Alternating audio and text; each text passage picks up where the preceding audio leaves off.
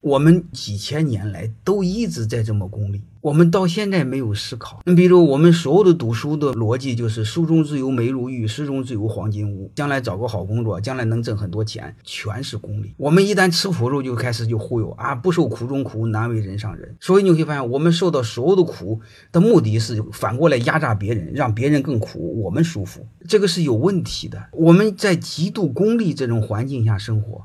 我们自己要反思，然后不要再把这种功利的思维、极度龌龊的思维再影响下一代。你要这么过去的话，就麻烦，就黄鼠狼生耗子，一窝不如一窝。你更不要说给他很大的压力，包括学习的压力、就业的压力、父母养孩子的道德绑架的压力。这些所谓的压力不能转化为动力，只能转化为孩子的病力。人真正的动力是源于内心深处对快乐的追求。对兴趣的追求，说白了，兴趣的追求就是快乐。然后在这个过程中，他得到他成长、人格的健全、他能力的提升，包括如何学会和别人合作。所以，幸福的最大的秘诀呢，其实就是找到自己的兴趣，然后尽可能的扩大自己的兴趣。